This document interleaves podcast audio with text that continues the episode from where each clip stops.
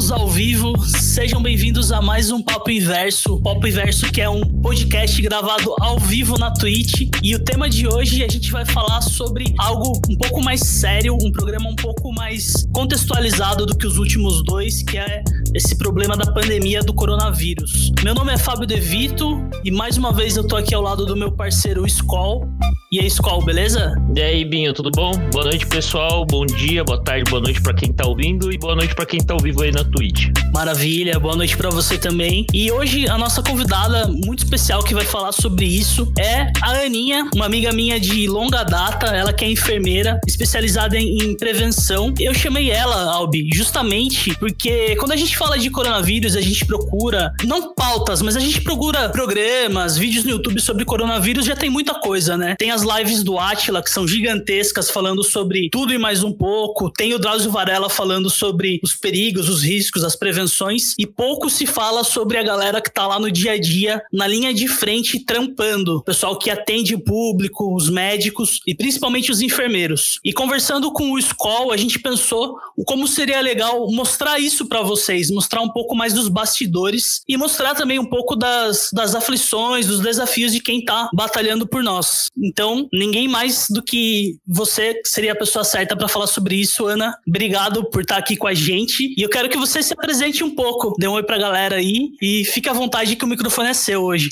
Gente, boa noite. Eu sou a Ana, sou enfermeira. Sou formada pela PUC, me formei em 2011. Trabalhei muito tempo em pronto-socorro, os meninos sabem, fazia uns plantões muito loucos. Depois que eu me formei, eu me especializei em emergência. Gosto muito de emergência, trabalhei sete anos na linha de frente, então atendi porta de pronto-socorro. É, tive mais uns três anos e pouquinho de experiência em UTI também. Mas os últimos dois anos e meio eu voltei para minha paixão, que sempre foi saúde preventiva mesmo, né? Você poder prevenir doenças, você poder promover qualidade de vida, que sempre foi minha paixão. E aí hoje eu coordeno a atenção primária à saúde. Atenção primária são, são as atividades preventivas, os famosos postinhos de bairro. É que a gente vai lá, vai fazer nossos exames de rotina, né? Gestante faz o pré-natal, então são os famosos postinhos. E é uma imensidão, né? Eu acho que ninguém nem imagina que 90% praticamente dos problemas de saúde a gente consegue resolver nas unidades básicas. Tem sido um desafio.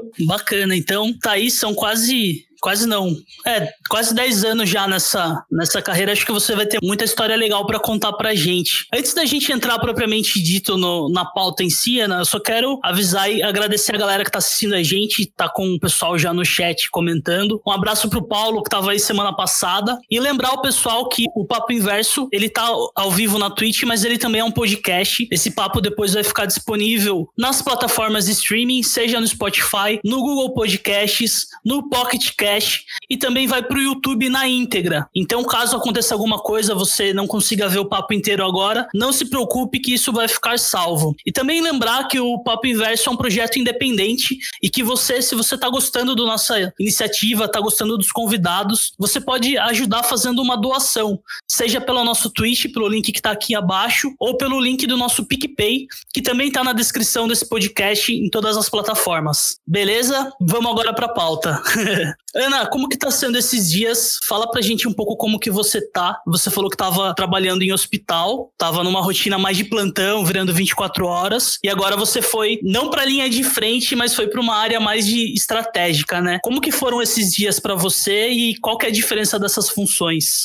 Cara, tá tudo inferno, na verdade. Eu, eu não gosto de glamorizar a minha profissão.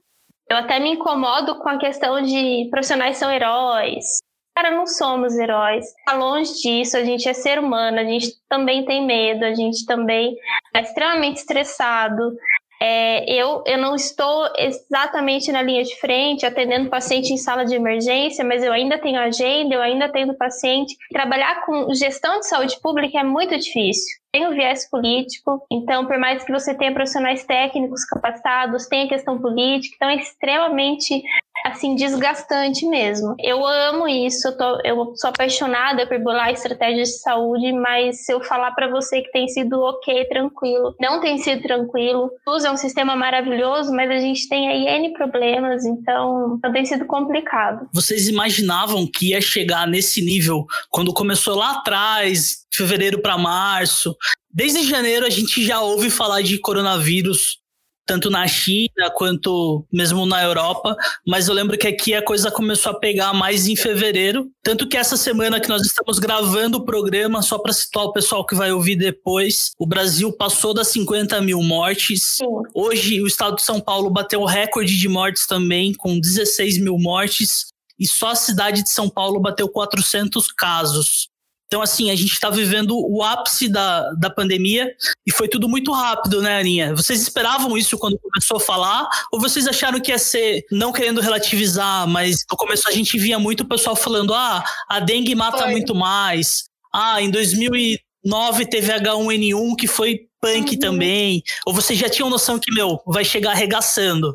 Cara, eu quando, quando a gente começou a discutir mais sobre isso, que foi lá por meio de fevereiro e ali início de março, que a gente ficou muito preocupado, a gente já imaginava que esse seria o cenário. É, a gente tem a sorte de ter o SUS, então a gente tem uma cultura de vigilância em saúde é, que ela é muito enraizada no sistema. Então a gente já conseguia prever alguns movimentos, tanto que a gente bolou várias estratégias para o impacto não ser tão grande. O problema é que a gente está vivendo esse estresse desde março. Né? Não é sabe, não é fácil. A gente não sabe quando que vai ficar pior. Eu acho que de repente vai ficar pior agora em junho e julho. Mas tudo isso foi realmente esperado. Eu até achei que fosse estar tá um pouquinho pior antes. Acho que a gente conseguiu sabe, se organizar bem, organizar bem todos os fluxos para conseguir atender. Mas a gente esperava. Ô, Ana, você citou agora que vocês já tendo em vista que a doença ia inevitavelmente chegar aqui no Brasil, é, vocês começaram a estudar algumas estratégias, né, para combater, para se preparar. Quais foram essas estratégias que vocês utilizaram? E o que eu, eu imagino que, por exemplo, quando a gente estava vendo ainda aqui no Brasil a doença vindo um pouco mais de fora. É, normalmente brasileiro, a gente tem aquele costume de pensar. Ah, mas aqui, até chegar aqui, eu acho que todo mundo estava um pouco não querendo crer na gravidade da doença, cético. né? É, um pouco cético sobre a doença.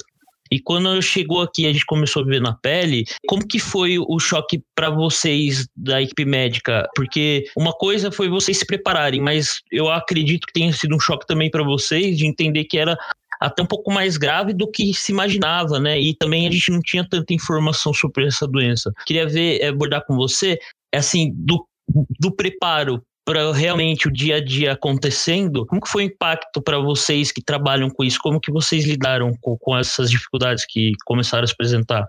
Então, a gente criou protocolos então de atendimento, acolhimento ao paciente que tem qualquer tipo de sintoma. A gente teve que reestruturar todas as unidades. Então, uma unidade básica de atendimento normal é, os pacientes com sintomas de síndrome gripal, situando aí o síndrome gripal é febre, pelo menos um sintoma respiratório, então uma dor de garganta, uma tosse, a gente teve que fazer uma entrada separada para esses pacientes não cruzarem com os outros pacientes, é uma sala separada, treinamento de equipe, e tudo isso é atrelado à nossa diretoria regional. Então, Araçariguama, acho que eu nem comentei, eu trabalho em Araçariguama desde 2013, eu sou, sou servidora pública, a gente responde a Sorocaba. Então, a gente tem uma diretoria regional em que a gente está sempre em contato com o Estado. E aí, inúmeras reuniões, todas online, para a gente definir todos os fluxos. Então, desde conseguir máscara, máscara, luvas e, tipo, é, materiais básicos, em março, por exemplo, ficou impossível de você conseguir comprar, né? Porque não tinha dinheiro, porque você não encontrava no mercado. Então foi terrível, a gente teve que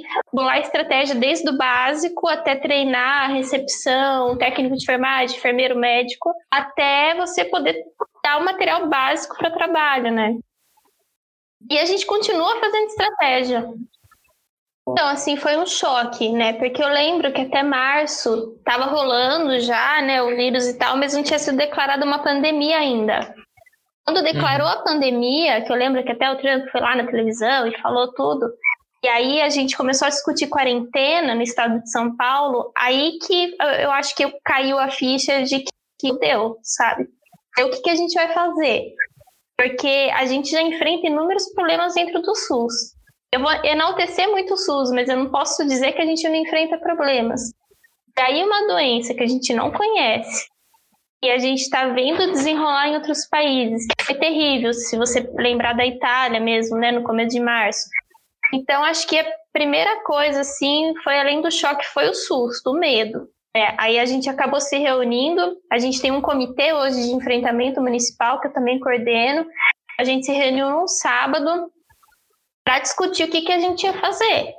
Né? A gente limitou é, agenda de especialidades, tipo dermatologia, que não ia precisar atender, a gente colocou esses médicos para tocar os casos de síndrome gripal. Então a gente fez uma série de coisas, mas assim, foi um susto, foi um puto impacto. Eu tava duas semanas de sair de férias. Eu não tiro férias acho que há uns três anos. E aí, assim, ó, tava com o pezinho no avião. Aí fechou tudo, cancelaram minhas férias. Falei, putz, agora deu. O impacto para a saúde é, é coisa de anos para frente, sabe? Eu acho que os próximos cinco anos vão ser terríveis. Não sendo pessimista. E Ana, seguindo ainda essa linha, você comentou que as pessoas não imaginam o quanto uhum. os postinhos de saúde são importantes na relação de atendimento, né? Eu queria que você falasse um pouco mais para nós do que, que tem no postinho, até que ponto uhum. uma síndrome de básica, o começo da síndrome respiratória, o começo do atendimento pode ser feito no postinho. Que momento que isso vira um caso mais sério para ir para um hospital? E já emendando essa linha, eu quero que você fale também um pouco sobre essa pergunta que a Aline Conte mandou no chat, que é: como gestora, qual que é a maior dificuldade de estar nos, nos bastidores de uma pandemia? Tá, então deixa eu ver se eu lembro de tudo. É, posso falar da maior dificuldade primeiro? Pode, claro. Nos bastidores é, trabalhar com pessoas e trabalhar com políticos. Eu, eu estive numa reunião com sete ou oito vereadores nas últimas semanas e, meu Deus, a dificuldade de você fazer as pessoas entenderem existe um vírus, porque realmente tem pessoas, infelizmente, que estão lá para decidir a nossa vida pública, que acham que o vírus não existe, acham que é uma histeria. Ainda hoje, existe. Eu acho que a maior dificuldade tem sido lidar com os negacionistas, atrapalha muito o nosso trabalho. É, sabe, é, divulgação de divulgação de informação errada atrapalha extremamente o nosso trabalho. Eu acho que isso tem sido a pior coisa, assim, assim, realmente. Eu acho que até você conseguir profissional, conseguir material, tem fluído. Eu acho que lidar com esse tipo de coisa é mais difícil. Quer outra pergunta mesmo? Se a diferença da, da unidade, da unidade básica. básica. como que, que rola isso aí? E só ainda falando sobre isso, Ana, da questão do político, eu acho que agravou mais a situação terem politizado a doença, né? E pelo que você está falando, isso deve acontecer em todas as escalas. Não é algo que acontece só em nível de ministro da saúde e presidente, mas acho que desce para o governador e desce também no regional. E no caso de uma cidade que é, você falou que Araçariguama é subsidiária de Sorocaba, tem muita interferência política da parte de Sorocaba também? É mais difícil? Olha, de Sorocaba a gente tem muita ajuda porque a, a, nossa diretoria regional é daqui de Sorocaba, então a gente tem essa ligação legal com o Estado. Eu acho que o que a gente enfrenta de problema mesmo é a nível municipal. É muito difícil a gente fazer as pessoas entenderem. E assim, é, a saúde é política. Não tem como desvincular. É, principalmente o nosso trabalho na atenção básica tem muito disso. Por exemplo, ai Ana, mas o que, que tem a ver política? Na faculdade eu ia lá, fazia greve. Eu fui assim a faculdade inteira. Por quê? Porque você não consegue desvincular é, os problemas econômicos e políticos e sociais no nosso país dos impactos nos indicadores de saúde. A gente brinca, a gente da área fala assim, gente, silêncio que as pessoas estão descobrindo os determinantes sociais de saúde. O que, que são determinantes sociais? A qualidade de vida das pessoas, o trabalho das pessoas, é, tudo isso pode adoecer, como pode promover uma saúde melhor. Então, no Brasil, que a gente tem inúmeras dificuldades e desigualdades sociais, e, tipo, um presidente que nem começar a falar, porque senão eu vou demorar e vou me estender, é, a gente infelizmente caminha para um desmantelamento do sistema mesmo, sabe? E, assim, os impactos, por exemplo, a gente teve em 2016, é, não sei se vocês lembram aquela PEC que congelou os gastos públicos, a saúde também congelou. Assim, o impacto disso vai ser o aumento de quase 6% da mortalidade de doenças crônicas em 2030. Então, assim, cara, 2030 tá aí. Não tem como você fazer saúde se você não tem um curso suficiente. E a política e a economia é muito difícil de você desvincular do nosso dia a dia. A gente adoece hoje por causa do nosso trabalho. Então a gente tem Gente, se eu me estender, vocês me param, porque eu vou embora. Não, fica à vontade. Fique à vontade. Como eu falei, o microfone é seu hoje. Então tá bom. Tô até perdendo a vergonha. Não sei se foi a cerveja ou se é a live mesmo. é... Ah, os dois. Ah, então, assim, a gente adoece por, pelo trabalho e pelas questões sociais mesmo. Então, a gente tem lá o fulano que trabalha numa empresa é, e adquire uma doença respiratória porque ele não usou né, é, as máscaras necessárias. Ele adoece, ele vai desenvolver, por exemplo, um câncer de pulmão. Ele cai no sistema. Então, assim, a gente não trabalha só atendendo o João que está com problema no pulmão. A gente vai prevenir que o João tenha um problema no pulmão. Isso que eu acho que é muito bonito do SUS, sabe? A gente tem que fazer é, ações que gerem um empoderamento político mesmo das pessoas. Desde você ir numa comunidade, você fazer a população, os atores, né? Os atores daquela comunidade entenderem que eles têm que ter, por exemplo, saneamento básico, que é um direito deles, e que se não existe, tem N doenças que podem é, acometer as crianças, estão brincando, etc. A gente trabalha com tudo isso. Então, assim, é muito difícil de você desvincular o SUS da política, porque o SUS é muito político. Eu acho que é por isso que a gente tem tanta dificuldade, porque a gente tem um sistema que é muito socialista teoricamente, que é saúde universal, né, que é acesso para todos, que é um sistema gratuito, dentro de uma economia capitalista liberal que enfrenta dificuldades, né? E esses cortes de recursos que a gente vê não é sem querer e não é pensado. Existe realmente um movimento para diminuir, de repente, a participação do SUS. Eu acho, né, gente? Sim. Ó, e filosofando as minhas teorias.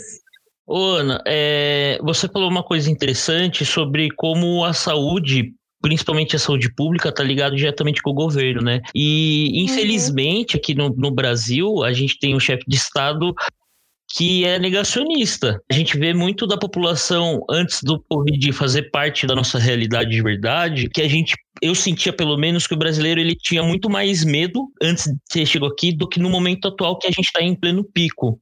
Eu uhum. acredito que tem relação direta do que nosso presidente tem falado por aí desde que começou a crise aqui do Brasil, né? Vocês têm algum combate contra esse, esse, esse tipo de fala do, do, do, presidente, seja ou de algum, de algum outro, uma outra figura pública? Por exemplo, o, o Bolsonaro chega e fala que é uma gripezinha e vocês sabem que não é bem por aí. Existe algum tipo de combate a isso, sendo que você trabalha no órgão que depende também do governo?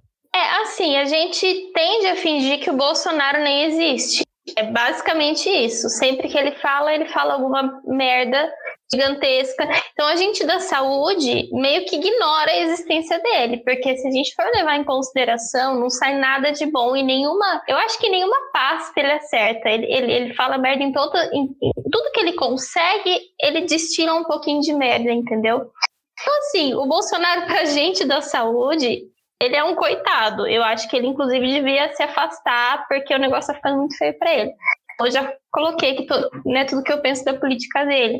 Então, assim, a gente da saúde fica até é, brincando, né? Tô falando brincando, mas a gente fica muito chateado porque é a gente que está ali no dia a dia, então a gente está vendo que, sabe, a gente está vendo o que está acontecendo. Então é, é um desrespeito, mas faz parte do projeto político dele. Eu consigo compreender que é um projeto político de negar. Se você não divulga números e se você minimiza a situação, é como se ela não existisse. É como se a gente fosse histéricos. Então, assim.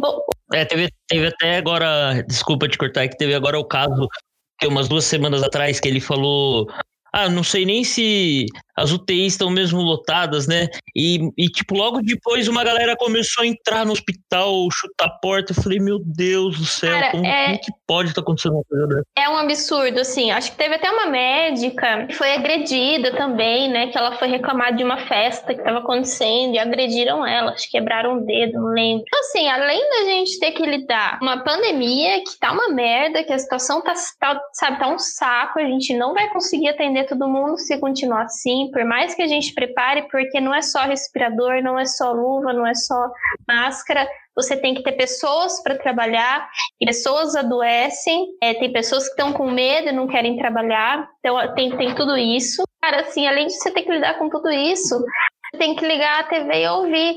E daí, lamento. É que eu faço o quê? Sabe? Isso, tipo, no dia que eu vi, eu tô até assim, não tô assistindo jornal e não tô assistindo nada porque tava me fazendo muito mal, sabe? Já é difícil dia a dia e aí você tem que ver. Assim, o jeito que a gente combate isso é hoje, por exemplo. Eu tô aqui, tô dando.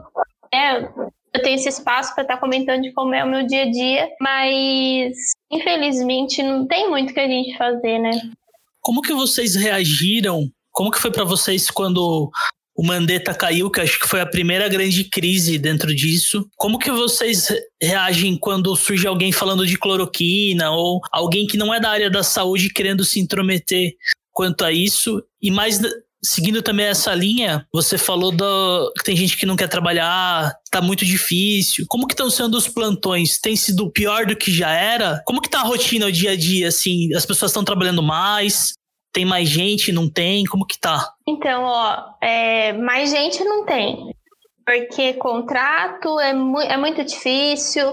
É, a gente tem uma. A gente trabalha atrelado a uma organização social, eu também não vou citar o nome, para evitar processo, mas assim, é muito difícil você colocar uma organização social sem fins lucrativos para gerenciar um sistema público de saúde que tem uma puta de uma ideologia e, tipo, isso nunca funciona. Me mostre um lugar que funciona, porque a minha cidade não funciona, a gente tem muita dificuldade. A gente teve bastante funcionário afastado por suspeita de Covid. Eu mesma fiquei afastada 14 dias por suspeita de Covid. E assim, não tem muito o que fazer é, a gente tem que botar muito pé no chão e tentar ser racional e assim entender que a gente está dando o nosso melhor. Salvar todo mundo e fazer um puta, puta estratégia sem apoio político é impossível. Então a gente está fazendo o que a gente consegue. Mas claro que falta profissional, às vezes falta material. E aí eu fico nessa loucura o dia inteiro para conseguir organizar essas coisas. E quando o Mandetta saiu, e apesar de ser um ministro do governo Bolsonaro, e eu não gosto do Bolsonaro, mas eu acho que ele estava fazendo um trabalho muito interessante. Ele dava uma transparência legal, e estava com ele o Wanderson, né? O Wanderson, não lembro o sobrenome, é o secretário de vigilância, era, né? Porque ele saiu. Ele é enfermeiro. E é um puta cara, doutorado, ele fez doutorado em epidemiologia. Então, assim, a gente se sentiu um pouco mais seguro. Desde que o Mandetta saiu, é, até nas reuniões regionais, assim, estaduais, eu sinto que o negócio deu uma desandada mesmo. Né? Meio sem. A gente tá sem um líder, né? A gente tem profissionais técnicos, excelentes profissionais técnicos no Ministério, a gente tem todos os protocolos, mas falta aquela questão política. O SUS é muito, não tem como desvincular. A gente precisava de uma figura que desse um suporte e a gente não tem. Nem ministro tem. É, nem ministro tem, né? É bizarro, cara. Bolsonaro andando de cavalo, lembra? Morreu não sei quantas pessoas. Ele foi andar de jet ski. Aí, tipo, outro dia brincando de rei do gado, andando de cavalo. Assim, cara, na real, eu fico assim, cara, sério. É, eu já imaginava que ia ser uma merda. Mas eu, eu, eu, eu, realmente, de repente, eu não achei que fosse ser tão merda. Porque, tipo, ele superou todas as minhas piores expectativas.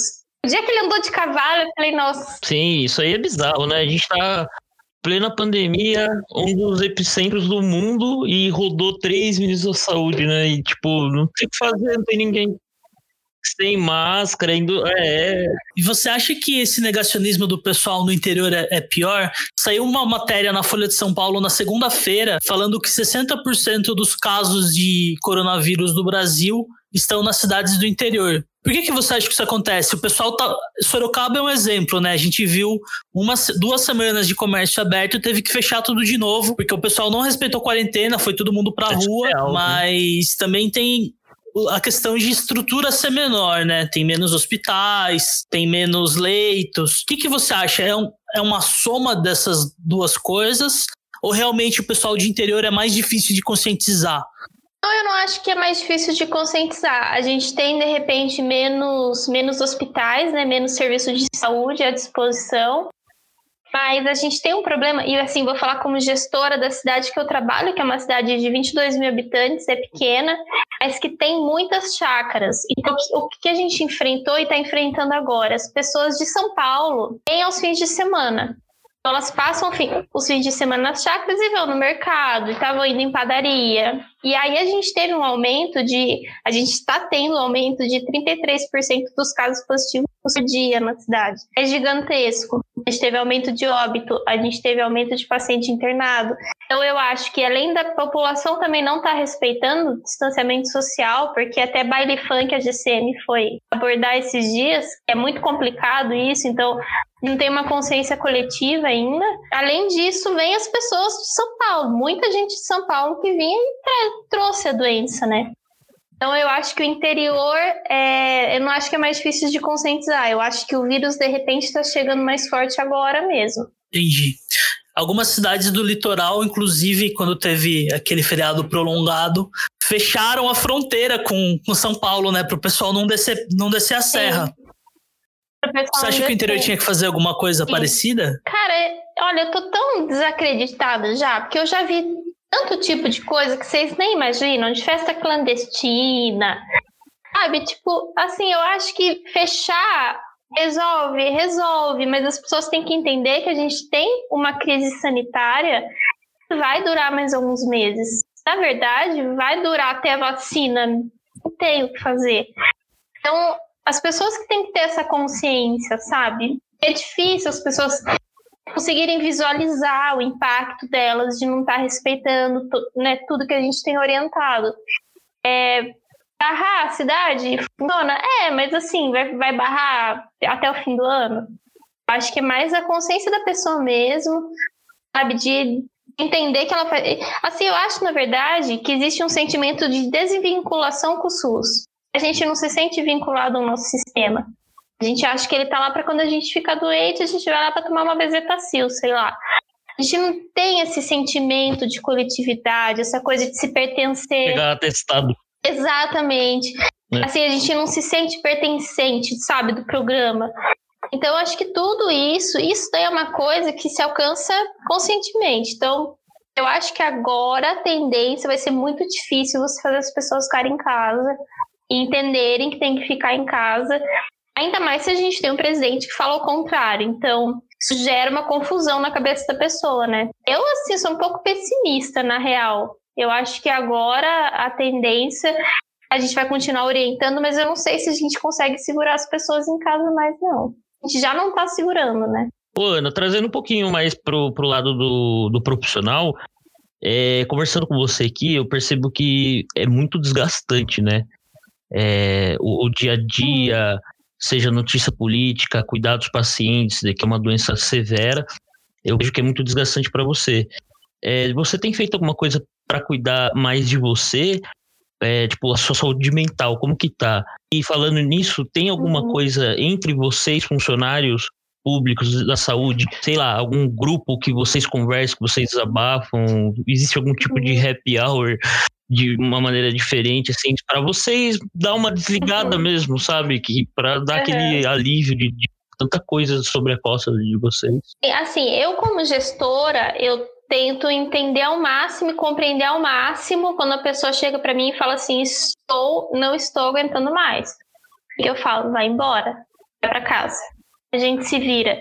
Eu acho que a gente tem que, como gestor, reconhecer o limite né, do nosso colaborador que está principalmente na linha de frente. Então, Ana, estou com medo de. Eu tenho um filho pequeno, o que, que eu faço? Então, é, eu, como gestora, tenho que enxergar isso, mas eu também sinto a mesma coisa. Então, com, como que eu estou lidando com isso? Eu faço terapia há um ano e meio. Então, eu continuo as sessões é, online e tem sido muito bom. A minha psicóloga atende muitos profissionais de saúde, eu vejo que a gente está sentindo quase a mesma coisa. Paralelo a isso, no município que eu trabalho, a gente tem um grupo, é, a nossa equipe de psicologia é muito legal. Então elas estão fazendo séries de vídeo. Então elas fazem vídeos de tipo dois minutos falando sobre medo, falando sobre sono, falando sobre ansiedade. Funcionários que passam, né, com as meninas da psicologia e além disso, o Ministério também é, disponibilizou é, uma teleconsulta com psicólogos gratuita para os profissionais de saúde. Mas mesmo assim é muito difícil, porque a rotina é muito difícil, é muito desgastante. A gente se apega aos pacientes, sabe? Não é aquela coisa, ah, tem que ser frio. Tipo, não deve ser frio, sabe? É uma pessoa é doente, é uma pessoa que está em sofrimento. Essas semanas atrás, uma amiga que é muito querida perdeu o pai Covid e na mesma semana a mãe dela e a avó foram internadas na UTI. Imagine como que ficou a cabeça dela. Então eu sofri junto com ela. É, é, é, muito complicado. Só que a gente tem que parar, respirar e cuidar da nossa saúde mental, senão a gente não consegue cuidar de ninguém. Então, eu tenho esse cuidado como gestora de olhar é para o pessoal que está trabalhando comigo e saber o limite de cada um. Cada um tem um limite. Tem quem aguente mais, tem que ter um limite um pouquinho mais estreito. Aí depende muito. Mas tem sido difícil, assim. Eu acho que agora que eu tô conseguindo dar uma relaxada, que eu tava, assim, uma pilha de estresse e tava difícil. Agora eu tô ficando um pouquinho melhor. Acho. Ah, imagino. Ainda mais com tudo vindo de, de como fala, de cachoeira, né? No, Sim, é, cara. Você abre uma torneirinha, sai a cachoeira em cima cara, de vocês. Não tem um é dia, é assim, não tem um dia que tem uma notícia boa, na real. A gente tem notícias boas, mas não tem um dia que é um dia leve. É sempre um dia com, com desativando uma bomba, sabe? Tá prestes a estourar. É basicamente isso que a gente passa. E quem tá em UTI, quem tá mais, ainda tem várias amigas, não sei se elas estão aqui assistindo, acho que estão, trabalham em UTI, trabalham em clínica. Então eu vejo como tá pesado. São pacientes extremamente graves. Daqui a pouco a gente não vai ter mais profissional para atender. Estão ficando doentes, estão pedindo demissão. A pressão é muito grande. Você falou que você teve suspeita de Covid e que algumas pessoas da equipe também tiveram, né? Uhum. Como que é a relação do Estado quando um profissional da saúde fica doente?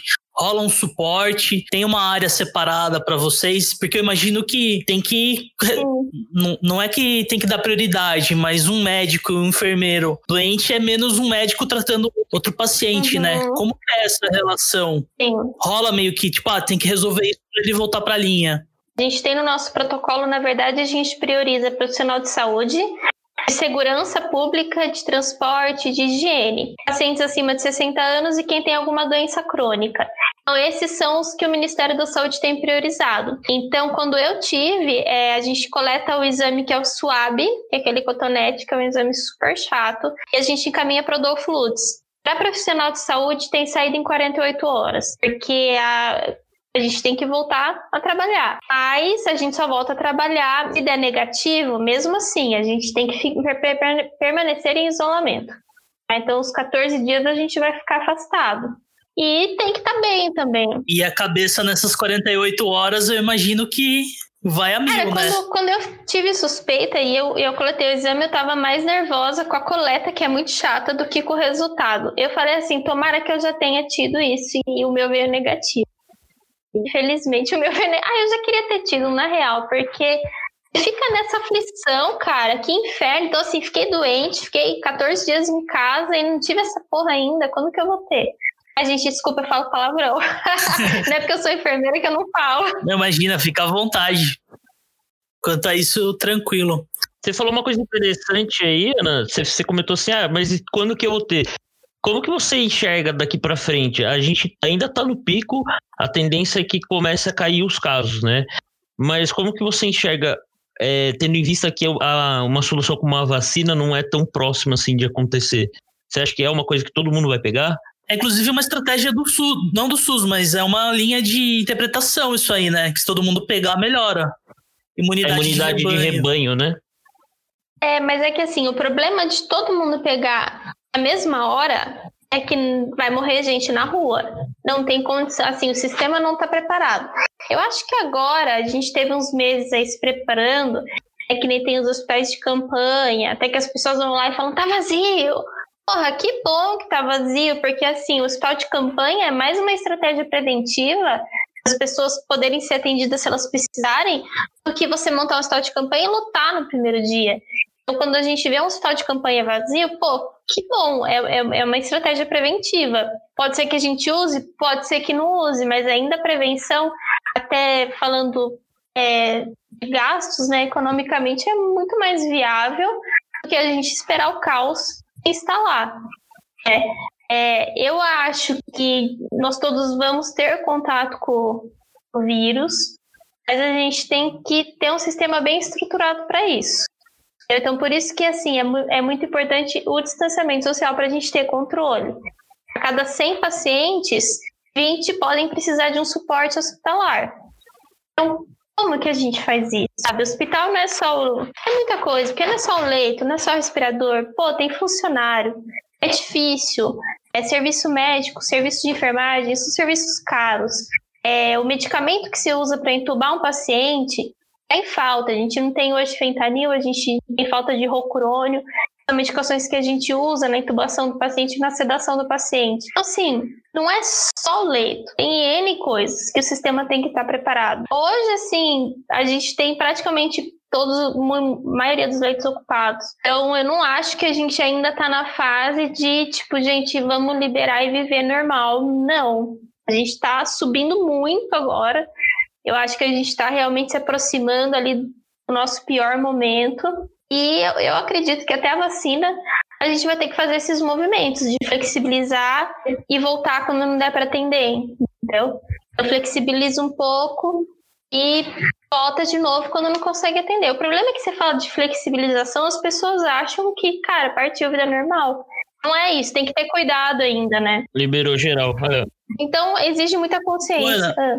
Tem uma pergunta no chat que tem a ver com isso, inclusive a Cepicine perguntou, acho que é sua irmã, uhum. se você acha que nós ficamos mais assustados com a Itália e a Espanha e quando foi aqui parece que a maioria nem ligou. Eu sinto muito isso. Parece que no começo, quando era mais leve a situação, o pessoal tava desesperado, estocando papel higiênico em casa. E agora parece que é vida normal, né? Parece que banalizou que a gente tá acostumado a viver nessa situação. Uhum. Você sentiu isso? Senti. Inclusive, eu ouvi de profissionais de saúde. Pô, a gente fez o isolamento muito precoce. Não adiantou nada. Nem era tudo isso. Não é que não era tudo isso. Precisava ter feito o distanciamento. Por isso que o impacto foi menor. Eu acho que o susto da Itália né, que tinha muito disso na mídia, então mostrava os hospitais, mostrava aquela angústia, aflição dos profissionais, eu acho que isso assustou teve um puta impacto no começo, então as pessoas deram uma pirada real mesmo. E quando a gente conseguiu controlar no Brasil, porque eu acredito que a gente controlou muito bem nesses primeiros meses, ah, nem era tudo isso. O cara, eu tô indo no hospital, tá sendo entendido ainda. Então, tipo, partiu festa, partiu rolê, partiu. Não, então eu acho que as pessoas de repente esperavam uma Itália muito cedo. Como ela não veio, o pessoal deu e assim, cara, eu acho na real que as pessoas não estavam mais aguentando fazer, sabe, isolamento social. Tipo, olha, já deu minha cota, sei lá, fiquei dois, três meses em casa. Chegar, ah, vai morrer gente, ah, não tem problema, não aguento mais ficar em casa. E não é bem por aí, né? A gente precisa dessa consciência coletiva pelos próximos meses. Assim, acho que só no que vem a gente vai ter uma melhora. Que eu acho que a realidade do brasileiro também é muito diferente, né? Não querendo, mas fazendo um pouco do papel de advogado do diabo, eu fico pensando, óbvio, não, não é o nosso caso que, graças a Deus, a gente tem a condição de ficar em casa, de trabalhar home office. Mas eu fico pensando, casos de famílias classe C e D que moram duas, três famílias no mesmo terreno, ou cinco, seis, sete pessoas dividindo uhum. um cômodo. Nesse caso, eu acho mais difícil. E até levantando isso, como que você acha que está o Brasil em relação aos países vizinhos? Foda. Porque a Argentina é. já extinguiu, Chile, Peru, Uruguai, e a gente continua. Só que ao mesmo tempo o nosso país é três vezes o tamanho deles, né? Você acha que isso interfere muito? Eu acho que interfere. Eu acho que foi aquilo que a gente conversou dos determinantes sociais de saúde. Então, no Brasil, a gente tem comunidades em que tem uma casinha, por exemplo, na cidade que eu faço gestão. Tem uma casa e ela tem três, quatro andares e cada andar mora quatro famílias. Então, são pessoas muito aglomeradas. E são situações econômicas e políticas que têm implicação na saúde. Então, é muito mais difícil. Tem um suporte, na verdade, da parte econômica, e assim, eu não sou economista, mas eu acho que o Estado tem que dar um suporte, pelo menos agora, nesse momento mais agudo, a gente conseguir, de repente, fazer com que as pessoas realmente, quem pode ficar em casa, ficar em casa. Né?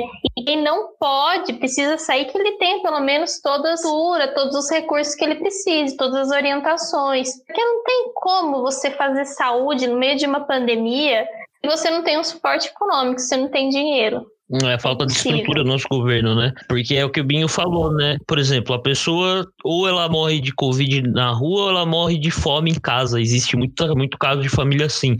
Então o cara começa a sair na rua para continuar trabalhando, sustentar o filho, família ou ele mesmo. E quando a obrigação num, num, num cenário como esse, a obrigação de sustentar essa família é total do governo. Só que a gente não tem essa estrutura financeira, essa estrutura governamental aqui, né? É, é uma coisa muito ah, cara, difícil, assim. Governo... A, a, gente recebeu um problema que o Brasil não está preparado para enfrentar, não estava. Então a gente está fazendo meio que o que pode, né? Que, e, te, uhum. continuando nisso, como que você acha que a gente pode conscientizar as pessoas é, do que é do que a gente pode fazer, do que a gente não pode fazer? Inclusive até aconselhar pessoas que não têm a condição de fazer um home office ou que tem uma reserva de emergência e possa ficar uhum. em casa sem trabalhar, entendeu?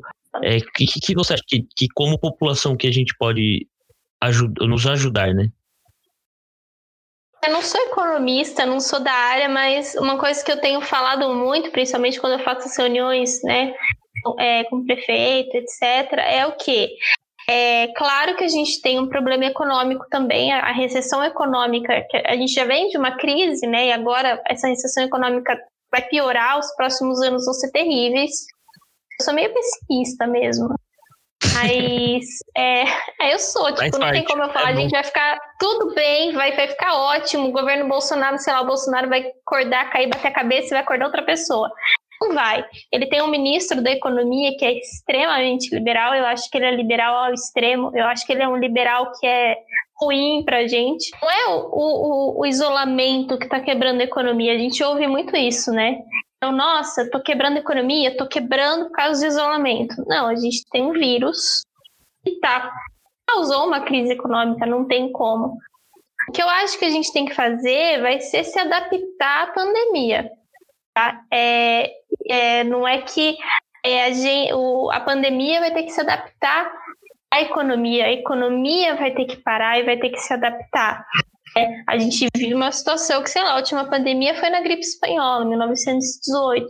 Então, tipo, não é uma situação muito comum nesse nível, né? Então a gente vai ter que parar, respirar e entender que esses impactos econômicos e a saúde, uma população doente também não consome. A população morta, morto não compra.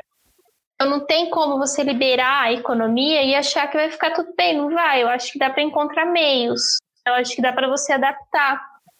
Sei lá, se você tem um serviço que você vende alguma coisa, como que você vai trabalhar nos próximos meses? É, na cidade que eu trabalho, a gente está fazendo consultoria com as pessoas do comércio. Então, é a fulana que tem uma loja de roupa, vamos treinar questões de higiene como que você vai atender? Que agora eles acabaram abrindo, né, as lojas. Mas antes estava rolando um sistema de delivery. A gente vai ter que se adaptar, porque não tem assim. Claro que eu queria vir aqui e falar assim, gente, a solução é essa, não existe, sabe? Não tem uma solução mágica. A gente vai ter que se adaptar aos poucos. E lógico, se a gente conseguir fazer isso com consciência, o impacto para a saúde das pessoas vai ser menor. Então, não quer que ninguém morra, óbvio que a gente não quer. É, também não quer que ninguém morra de fome, sabe, não tenha dinheiro dentro de casa, a gente também não quer. Eu acho que tem que caminhar junto, sabe? Agora, a melhor forma de fazer isso é a pergunta de um milhão de euros, porque ninguém sabe, todo mundo quer saber, a gente está tentando encontrar isso agora. Você levantou um ponto que eu achei legal pra caramba, que é esse trabalho aí, lojistas, de fazer essa conscientização. A gente tá vendo muito cenas de pessoal indo para shopping e a galera fazendo aquele controle na entrada. Já, ah, vamos medir a temperatura, faz uma fila de um metro de distância de cada um. Uhum Supermercado tá assim também, açougue. Até que ponto você acha que isso aí tá sendo suficiente? Ou é uma medida meio que só para placebo, sabe? Para população achar que estar segura. Porque, falando pessoalmente, eu não me sinto seguro indo numa loja e sabendo que por medirem a minha temperatura vai estar tá tudo bem. Eu vi até essa semana, teve o caso de um, uma influencer que deu a festa, você viu isso? Que deram uma festa. Para você entrar na festa, tinha uma equipe de enfermeiros que faziam o teste. E daí depois o pessoal falou que o teste estava sendo feito errado. Não vi. Então, Ai, eu vou que garante que isso vai acontecer, né? Ah, eu vi, tinha que fazer o teste. Como que você reage quando vê isso, inclusive? cara, eu quero morrer, eu quero morrer, cara, eu quero morrer. Nossa senhora, que inferno. Eu nem. Ai.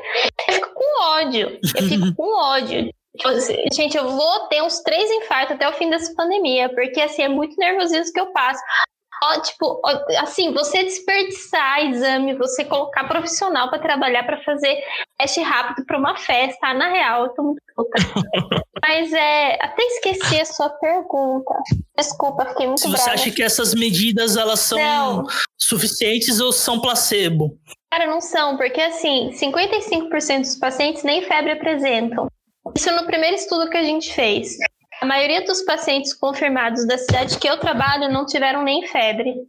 Eles desenvolveram outros sintomas respiratórios. E assim, se você tá com uma tosse ou se tá com o nariz escorrendo, a hora que você entra no mercado, pelo menos os que eu fui, é álcool na mão, temperatura, acabou. Então, tipo, é uma barreira? É uma barreira. Funciona 100%? Não. O que funciona 100%? As pessoas realmente saírem quando elas precisarem. É, usar máscara, que é uma barreira mecânica, ajuda ali, de repente, ajuda se for usada da forma correta, de repente ajuda. Mas, assim, o termômetro acho que dá uma falsa sensação de segurança. A maioria dos pacientes que eu tenho atendido nem, nem febre apresentaram. É foda. Assim, atendi hoje uma paciente, para você ver como é difícil.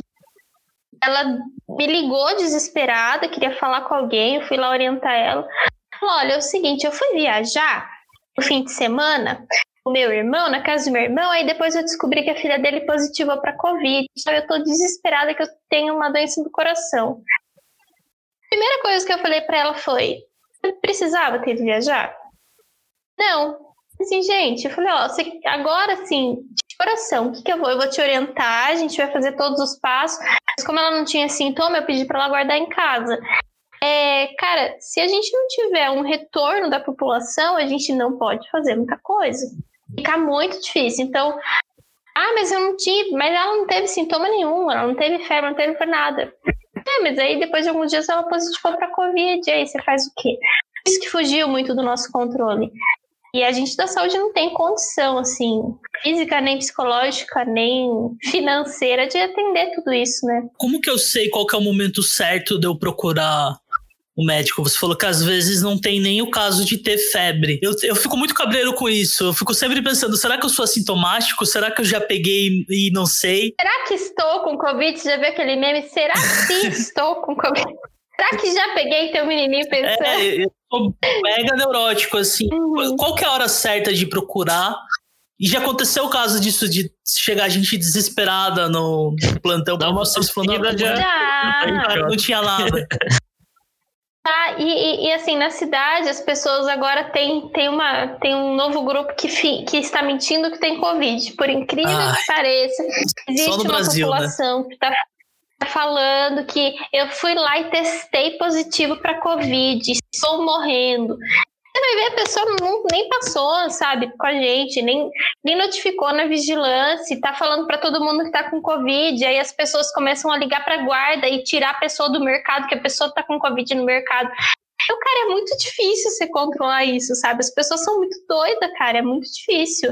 Cara, sério, é muito difícil, sabe? Eu ouço as coisas, eu fico tipo, cara, na real, você quer que eu faça o quê? Esses dias mesmo, a gente teve um paciente que fugiu. Tava no pronto-socorro positivo para Covid, fugiu. Com medo. Aí o pessoal me ligou, o que, que a gente faz? Falei, gente, o que a gente faz? Abre um boletim de ocorrência. Ele ele tá recusando o tratamento, eu não posso prender ele dentro da unidade. Eu não posso forçar o tratamento nele. Ah, um problema de saúde pública. É um problema de saúde pública, mas assim, é, o, o que eu queria muito que as pessoas entendessem é que a gente, a gente é só profissional de saúde, a gente não é super-herói. E tem vários problemas sociais e a gente não consegue chegar e a gente tenta abraçar, mas a gente não consegue resolver. Então é meio que um apelo para as pessoas entenderem, que por mais que pareça, sabe, a gente tem inúmeras dificuldades. E daqui para frente acho que a tendência é dar uma piorada, porque agora a pessoa, a pessoa relaxou de vez, né? Respondi sua pergunta, porque eu dou, eu dou umas viajadas, né? Não, Ah, eu não respondeu. respondi, não. Inclusive, eu quero. Eu não respondi, você perguntou. Eu não respondi, você perguntou quando que. Quando você tem que procurar uma unidade de saúde. Ah, é verdade, é verdade. Sim. Assim, vamos lá. Teoricamente, no início, a gente falava muito assim: se você tem algum sintoma gripal, você fica em casa, fica em casa em isolamento. Mas atualmente, principalmente com as pessoas voltando a trabalhar, as pessoas precisam de atestado médico. não, elas não ganham metade do salário 14 dias. Então, e antes a gente não estava notificando os casos leves. A gente só notificava no começo da pandemia os internados. Agora a gente notifica todos. O mesmo casos leves, você tem, às vezes nem febre você tem, mas uma sensação de calafrio à noite, que pode ser uma febre, mas você não, né, não verificou. Dor de garganta, uma tosse, sabe, um, um desconforto, uma coisa que você não tá legal. Se você pode ficar em casa e você não tem nenhuma complicação de saúde, fique em casa. Você é um trabalhador que de repente está na linha de frente ou não, tem que procurar um médico para ser submetido a exame e para ser afastado. É, se a gente afasta a pessoa suspeita, todo suspeito é positivo. Na minha cabeça, a gente não diferencia, né, na saúde. Então, se é suspeita positiva, até que se prove ao contrário. Então, se a gente isola e afasta essa pessoa, a gente evita que ela transmita para outras pessoas. Então, a orientação mesmo é: tem algum sintoma, tá tendo que trabalhar, tem que procurar o serviço de saúde. Não tem como. Ah, não, eu vou lá, mas acho que é só uma dor de garganta, tô espirrando um pouco, mas acho que não é nada tem que procurar e tem que ser afastado. Qualquer sintoma leve, a gente tem que isolar. É, é assim que a gente vai conseguir evitar, né? Que transmita para muita Legal. gente. E vocês acharam esse cara que fugiu ou ele tá desaparecido ainda? Não, a gente achou. E aí conversou com ele, explicou. Assim, cara, é foda, porque é, você tem por isso que é foda. Você tem um presidente imbecil que sai falando um monte de merda. Tipo, entre lá nas UTIs, vai ver se tem mesmo. Todos os pacientes que vão pro pronto-socorro, eles têm pavor de ser internado. Porque eles acham que a gente tá levando eles para um matadouro. O cara vão, vão, não vão me deixar falar com a minha família, eu vou ser entubada, eu vou morrer. Então se criou um pouco esse terror e o próprio Bolsonaro faz muito isso. Aí eu odeio muito ele, gente, fico puta. Ele faz muito isso, então ele coloca esse terror nas pessoas. Tipo, é tudo mentira, que não existe, que os profissionais estão mentindo, que é um vírus comunista da China e. Cara, não, sabe? A gente tem que ser claro com as pessoas. Ó, você tá com medo? É normal, a gente também fica com medo, mas assim, se você for para casa assim, você pode ter alguma complicação, tem que ficar internado. É extremamente trabalhoso. Na real, a gente repete isso que eu tô falando o dia inteiro, para todo mundo. Porque as pessoas vêm com essa ideia de que é uma histeria coletiva, que não está acontecendo. É desgastante para o profissional, né? Ter que explicar toda hora a mesma coisa, mas é o nosso trabalho de educação em saúde, então a gente faz. A gente achou o paciente, conversou com ele, ele aceitou o tratamento. Mas também não fez isolamento, fugiu para bar clandestino. Gente, assim, é cada história que a gente tem para contar. Então, assim, na, tipo, as pessoas falam assim, ah, profissional de saúde, é, sabe, não é nada. Não, cara, é foda. Porque a gente esbarra em problemas que é muito difícil. O que, que eu vou fazer? Eu vou bater lá no bar e vou puxar ele? Sabe, nos tempos que eu trabalhei em vigilância, tem uma enfermeira que trabalha comigo, a Kellen, que ela é sensacional. E a gente tinha um paciente, é, eu acho que ele era positivo, em que a gente foi uma vez coletar exame dele no bar. Ele não Meu saía Deus do bar e ele precisava coletar exame. A gente levou a nossa mesa, desinfectou tudo, coletou o exame no bar. Isso também é. Acontece, porque a gente tem que ir até o paciente. Isso é você dar um atendimento universal, é você prestar acesso. O cara tá, não quer sair do bar. O exame tá marcado, a infecto tá lá. Não vou sair daqui. Eu falei, então a gente pode coletar aqui? Se for aqui, pode. Então tá bom, vamos coletar aqui. É lógico que isso vem com uma série e que a gente converse, que a gente chame, e a gente tenta ficar. E no, os próximos exames não foram no bar, ele foi na unidade. O profissional de saúde tem que ter muito esse jogo de cintura para não perder o paciente. Entendeu? Então, o paciente que precisa do nosso acompanhamento, na real, se ele quer que eu vá até o bar coletar, ele está fazendo birra, eu vou até o bar coletar. Nunca mais ele deixou a gente no bar, ele foi coletar todas as outras vezes lá na unidade. Então a gente tem que ter esse jogo de cintura, só que é desgastante, lógico, não é fácil. É, eu garanto que ele se sentiu até mais querido, né? Com uma. Óbvio que não é o ideal, mas é, é, o que você falou, não, não são números, são pessoas, né? Então tem que ter uma Exatamente. humanidade no tratamento, tem que ter um, um, um, tato muito maior do que só exercer sua função. Eu acho que isso é algo muito bonito, Ana. É uma questão de, de dom mesmo. Eu acho que eu não teria essa paciência de falar, ah, beleza, vamos bater daqui até o bar então, pra ver um cara que nitidamente o cara não quer se cuidar, né? É. Mas a gente quer que ele se cuide. Qual foi a história mais bizarra que aconteceu nessa pandemia? É, eu acho que. Desculpa eu... te cortar. Putz, mais. Não, imagina, mais bizarra, não. Cara, não sei. Tipo, eu não consigo pensar. Tipo, a mais bizarra, cara, não sei. Tem, tipo, tem muita história bizarra. Tem paciente que fugiu.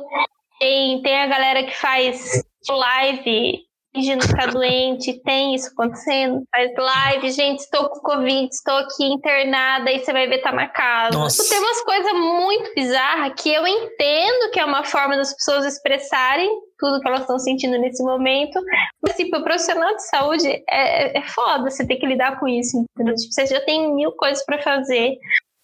E... Total é foda.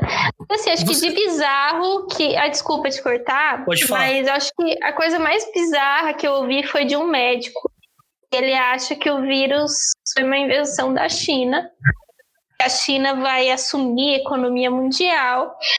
E aí a China precisava, inclusive, matar várias pessoas da China. E aí ele acha que é todo um projeto econômico. E aí, assim, eu olhava para ele e falava assim, cara, na real, você tá atendendo, você não tá vendo. Ele, não, mas isso não é nada. Eu, tipo, acho que o mais bizarro foi você ver uma pessoa que está em campo negando, né? Então imagine quem não tá. Que estudou, que tem instrução, que né? É. Não é uma pessoa leiga e ignorante. Vocês têm uma política triste. de fake news quanto a isso? Exatamente. É, é, é prevenção é. também, assim, muito... ensinar o pessoal... É, por exemplo, Sim. a gente vê muito boato surgindo no WhatsApp, né? O Gustavo me mandou um áudio esses dias que eu chorei de rir da mulher que teve a Covid-23. Uhum. Você viu esse áudio?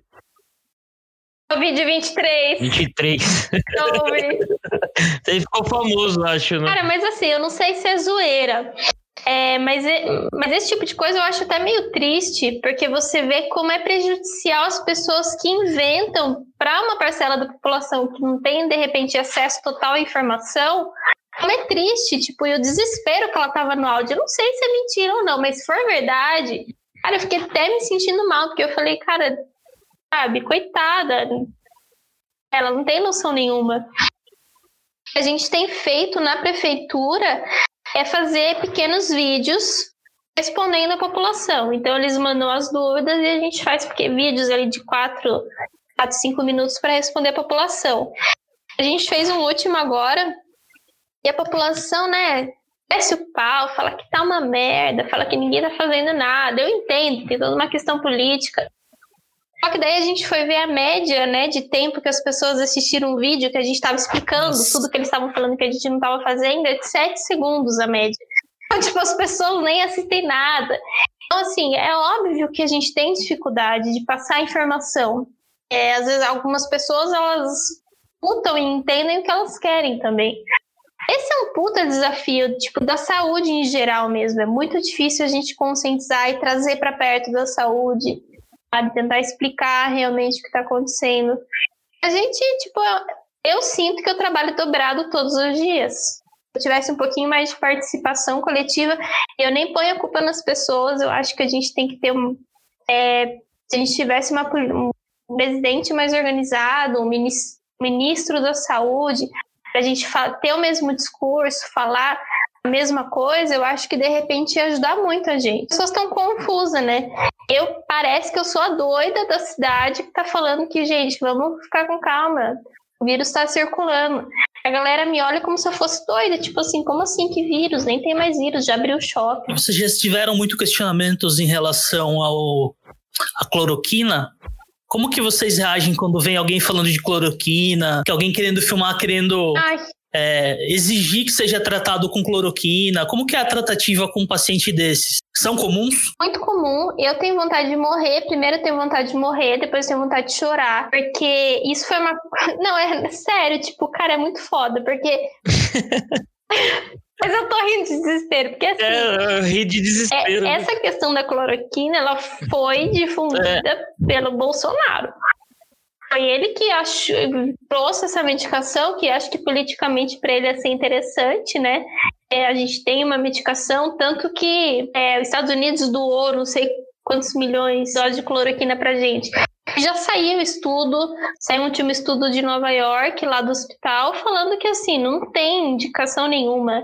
É, assim, é, muito pelo contrário, aumentou a mortalidade de doenças cardiovasculares em quem usou. É, o que, que a gente tem que fazer? Você tem que explicar tem que sentar e você tem que explicar, olha, essa medicação não funciona. Ah, mas eu vi na televisão que o Bolsonaro, já ouvi isso, mas o Bolsonaro falou que funciona. Então, mas ó, vem cá, o Bolsonaro, deixa o Bolsonaro, vem cá, vamos, vamos sentar e conversar. E a gente tenta explicar. Mas é muito difícil, cara, porque tem até médico que acredita na cloroquina, tem enfermeiro que acredita na cloroquina. E aí você vai tentar conversar e a pessoa fala assim, eu, mas é, mas, mas vocês não querem que use porque vocês querem que as pessoas morram, então? Aí você fala, cara, não tem nada a ver, tipo, aqui não faz sentido a gente usar. Tanto que quando o Ministério lançou o protocolo da cloroquina para uso hospitalar, eu ignorei. Eu não sei se ele lançou depois ambulatorial, eu real ignorei, porque a gente tem, a gente tem um comitê, a gente discutiu com profissionais, a gente tem embasamento científico de que não, não vamos passar. E tem médico que passa? Tem médico que passa. A gente, enquanto gestão de saúde, não está em nenhum protocolo oficial passar cloroquina. Não faz nenhum sentido, na verdade. A gente queria que funcionasse, né? Funcionasse era bom para todos, Lógico, né? gente, a, a gente que queria. É lógico, mas a cloroquina foi. Essa foi a histeria coletiva de 2020. A cloroquina, não foi a Covid. É. O pessoal conseguiu politizar até um remédio, né? Ô, Ana, e nessa, nessa situação, por exemplo, você Suponhamos que você está trabalhando com um médico que acredita que a cloroquina funciona. A gente tem visto muitos médicos mais antigos defendendo essa tese, inclusive, né? E você, como uma enfermeira, uma gestora, acha que não funciona. Prevalece a palavra de quem no final? A do médico, a do enfermeiro? Como que funciona essa parte administrativa? Uhum. Explica pra gente. Assim, a gente tem o protocolo de gestão municipal a gente tem como a gente vai atender todos os pacientes, a gente segue um fluxo. Então, coleta de exame, uma série de coisas, independe da conduta do médico. Agora, se o médico quer passar a cloroquina, eu não vou tirar o carimbo da mão dele e vou fazer, e não vou falar, olha, você não vai passar. O CRM é dele, a conduta é dele mas ele não está seguindo todos os nossos processos operacionais, os nossos protocolos. Nos nossos protocolos não tem nada de cloroquina. Então, se ele está passando, é por conta e risco dele e do paciente, porque é muito difícil, sabe? Eu chegar e falar assim: olha, não vai passar cloroquina. Eu, no começo tinha alguns médicos que estavam passando, hoje em dia não tenho mais. Eles estão fazendo escondido. Aí daqui a pouco a gente descobre, mas assim, por enquanto eles não estão passando mais. Eu acho que deu uma caída mesmo por terra essa questão da cloroquina, mas no começo eu tive, tive médico que queria passar. E, e aí eles iam perguntar, viu, e a cloroquina que vai chegar na farmácia? Eu falei, ó, a nossa farmácia do povo municipal de medicação gratuita, a gente tem cloroquina para os tratamentos que tem que ser tratados com cloroquina. É suspeita de Covid, não entra em protocolo. Então, assim, você vai passar, as pessoas não vão conseguir pegar aqui. Então, isso ajuda um pouco, mas essa questão tipo, do, da conduta médica atrapalha um pouco mesmo. Mas você pode responsabilizar um médico, sei lá, se ele não seguiu esse protocolo Sim. e ele passou por conta própria. Ele tem que responder algo depois. Sim. Porque isso deve rolar uma, uma politização do caramba também, do cara falar depois que tá sendo perseguido. Deve ser uma bosta, né? É, assim, é, se, se ele passa uma medicação e dias depois o paciente tem alguma complicação e a família quiser é, exigir algum tipo né, de investigação, alguma coisa, quiser entrar com processo, é um direito da família. E aí, nós, como Secretaria de Saúde, a gente não tem o controle do que ele prescreve, ele é livre para prescrever o que ele quiser, é o trabalho dele, mas nós nunca recomendamos o uso da cloroquina para pacientes suspeitos. Então, assim, se ele passou, não tem a ver com a gestão. Agora, proibir ele de passar, é lógico que a gente tem casos é que a gente barra coisas absurdas que aconteceram que não, nem, nem convém comentar. Tem coisas que a gente fala assim, ó, você tá indo, passou muito do limite, você não dá. Agora, a prescrição da cloroquina foi muito complicada no começo, mas é mais responsabilidade do médico mesmo. Entendi. Não tem nenhuma evidência, né? Isso. Ah, bacana. É, imagino que deva ser punk mesmo. Você acha que a gente não vai ter uma vacina antes de 2021? Eu acho que não, porque os testes, assim, eles precisam de pelo menos 12 meses, né? De repente, começo de 2021, eu acho possível. É, depende, é uma doença muito nova, né? Vacina, não sei assim te dizer exatamente. E provavelmente, num caso desses, demora mais ainda para chegar no, nos países de terceiro mundo, né? Ou daí tem uma, algum procedimento que vai para os países que estão com mais necessidade? Porque hoje o Brasil é o pico da, da pandemia, né? Então, pelo que tô vendo, assim, meio por cima, os países que mais estão investindo em vacina obviamente terão acesso primeiro. Por isso que eu falo que é difícil você não politizar tá. é, o sistema de saúde mesmo, é muito complicado. Porque se, a gente tinha que ter um líder hoje é, negociando esse tipo de coisa, e bolando estratégia, e conversando com o laboratório, e sei lá, investindo em pesquisa. Como a gente não tem, eu acho que para o Brasil pode ser que demore um pouquinho mais para vir. Mas a gente tem excelentes profissionais técnicos no Brasil. É, a gente tem o professor Oswaldo Cruz, Adolfo Lutz. A gente tem pessoas extremamente capacitadas. Mas eu acho que esse viés político vai atrapalhar um pouco a gente, sim, infelizmente, né?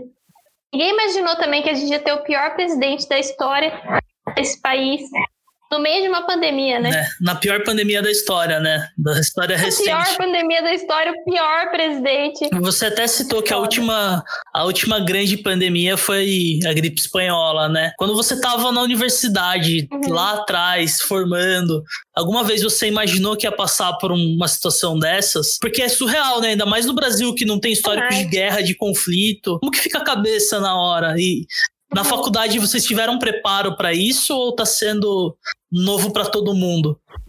Assim, na faculdade a gente teve, eu me formei na PUC, aqui mesmo em Sorocaba, e a PUC ela tem um sistema de ensino que é por PBL, eu não sei se vocês já ouviram falar, então a gente tem grupos de tutoria, é, é, a gente discute casos clínicos e a gente está em campo de estágio desde o primeiro ano de faculdade. Então, isso preparou muito a gente. Né? E, e a minha formação, ela teve, assim, pelo menos 70% dela foi em prevenção. Tive muita formação voltada em gestão. Então, assim, é uma formação muito voltada para o Sistema Único de Saúde mesmo. Então, eu me sinto muito mais preparada. Não sei te dizer se todas as faculdades têm essa mesma possibilidade, mas eu, eu até me sinto preparada, mas eu jamais imaginava naquela época Imagina que a gente ia passar por tudo isso, que eu ia ser gestora, que eu ia estar coordenando esse pandemônio. E existiu o Bolsonaro presidente. Jamais. Surreal, é muito doido. É surreal, né? Acho que se dois anos atrás alguém falasse que o Brasil é tal que está hoje, ninguém ia acreditar. Cara, Nem o Bolsonaro que, ia acreditar tipo, que ele é ia ser presidente. Muito triste. Eu nem lembro mais como que é antes do vírus. Vocês lembram a vida antes do vírus? Eu não lembro mais. Eu já, tipo, pra mim, não tem. É muito doido isso. Acho que eu, de repente, tô ficando meio doida mesmo. Porque eu não lembro mais tipo, como que era a vida antes. E toda vez que eu desço de elevador de máscara e eu olho pro espelho e falo, que porra que tá acontecendo, velho? Que que eu tô usando essa máscara? Que que tá acontecendo? Eu é. acho que você sentir essa coisa, tipo, que é muito surreal, Acho que vai um tempo ainda. Eu não tô muito acostumada ainda, não. É, e, e acho que a gente é. não pode se acostumar a isso, né? Eu tenho visto muito o pessoal falando uhum. do novo normal. Ah, esse é o novo normal. O novo... Ai, me irrita Eu fico também, muito puto, porque não é normal e a gente não pode banalizar, é. não pode achar que é. Às vezes eu me pego muito Sim. me policiando quanto a isso, de Tipo, óbvio, a gente já tem uma rotina uhum. nova, eu já tô acostumado a. A gente falava isso antes de entrar no ar, inclusive, trabalhar em casa, ficar mais preso num, num local só. Mas, assim, a gente tem que ter isso em mente que isso é atípico, isso não é o novo normal. E não pode ser. A gente tem que lutar para que as coisas não voltem ao normal, mas melhorem, né? Exatamente. É o, é o processo mesmo da saúde pública. A gente está vivendo uma crise sanitária. Agora, você dizer que essa crise sanitária é, é o novo normal, a nossa rotina é o novo normal, não é. Se você eu vi uma blogueira esses dias, sei lá, que porra que era aquela, que ela falou, ela postou um creme lá, e aí na legenda Covid-se. Ah, na real, eu queria dar um tiro na Ai. minha cabeça. Eu falei, oh, na real, que imbecil. Então, assim, acho que as pessoas levam um pouco ao extremo essa questão da pandemia. O Covid, o lado bom. Não tem lado bom da pandemia, na real. Não tem lado bom. Tipo, é uma merda para todo mundo. Vai ser uma merda. O sistema de saúde vai sofrer pelos próximos sei lá quantos anos.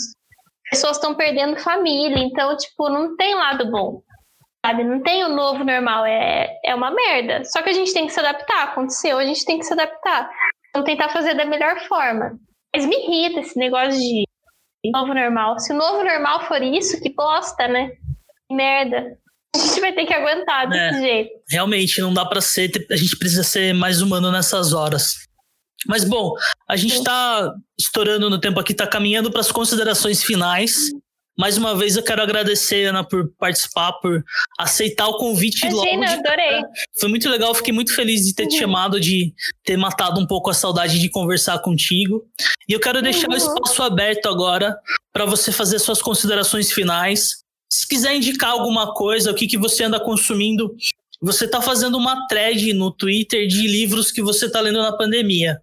Isso eu tô achando muito legal. Sim. Então eu vou pedir para você fazer duas coisas. Indicar para o pessoal alguma coisa que está fazendo você fugir dessa realidade maluca de plantão, de, de pandemia, uhum. de coronavírus, e indicar também alguma dica ou alguma prevenção, ou mesmo algo que você acha que vai ajudar o pessoal a passar por esse período que não pode ser um novo Exatamente. normal. Ó, oh, o que, que eu tenho feito? Eu, eu tava lendo muita coisa técnica, né? Só que daí a gente sai do trabalho que já é extremamente técnico e vem para casa e continua na parte técnica. Então eu gosto muito de thriller, né? Gosto muito de suspense policial. Então você acha que você viu lá, né? Que eu adoro ler livro assim, adoro ler romance bobo também. Então é isso que eu tenho feito. Eu li um livro muito bom que chama Paciente Silenciosa. Eu li tipo em um dia. É muito legal para quem gosta de suspense policial. Então, assim, eu tento ler coisas que realmente vão me tirar daqui vão me levar para qualquer outro lugar. Eu acho que quem tem acesso a isso eu acho muito legal. É, o que mais que eu tenho feito? Eu tenho cozinhado. Descobri que, por incrível que pareça, agora que eu não dou plantão mais de 24 horas, eu tenho tempo para cozinhar, então tenho feito muita coisa aqui em casa diferente, então tem sido bem legal. E tenho assistido Eye.